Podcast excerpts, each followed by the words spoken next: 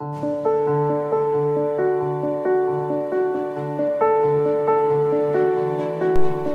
Santo Evangelio según San Juan.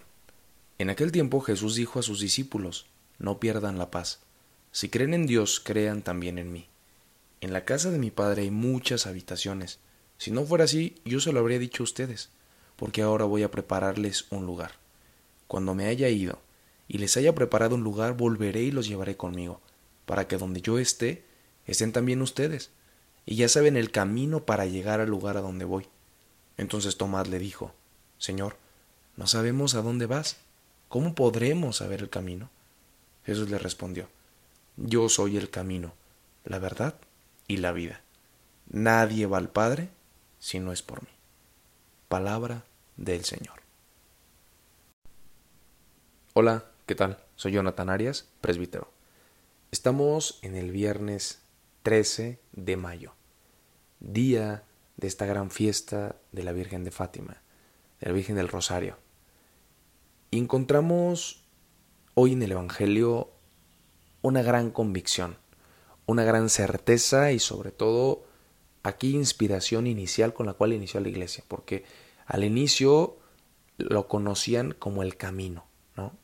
No estaba todavía como religión, no estaba como una iglesia, no estaba como una agrupación, sino eran personas que habían encontrado en el estilo y en la forma de ser de Jesús una forma de camino, y por eso le llamaban el camino. Es que Jesús es el camino, la verdad y la vida sería bueno preguntarnos si Jesús es el camino que hoy sigo. ¿Le creo a Jesús? Su forma de vida, su estilo de amar y de tratar a los demás, también lo que yo busco hoy. ¿Cuántas personas se han quedado sin camino hacia Dios? O incluso nosotros los hemos distanciado. ¿Cuántas personas ya han renunciado a caminar, a buscar la verdad y a perfeccionar su manera de amar y de perdonar? Jesús nos comunica una verdad plena una verdad que da sentido. Él es el modelo de amar. Él es el modelo de entregarse a los que sufren y de ser consuelo por los abandonados. Él es lo que hoy buscamos, así sencillamente. Él es a quien nos tenemos que parecer. Y necesitamos por ello dejar muchas cosas, muchas personas, pero no dejar a Jesús. Y a veces en nuestra búsqueda cuando encontramos a Jesús y rastros de Jesús, nos seguimos a Jesús. Nos dejamos guiar o seducir por otras propuestas. De verdad necesitamos parecernos más a Jesús. Y parecerse a Jesús significa reproducir su estilo de vida, su estilo de ser, su modo de ser. De verdad necesitamos despertar en el corazón de las personas la confianza en Dios y sobre todo amar como Él amaba. Esa es la gran diferencia.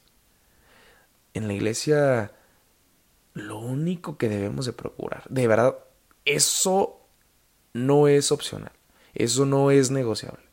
Lo único que debemos de procurar es que ella y desde ella se ame a la gente como lo hizo Jesús.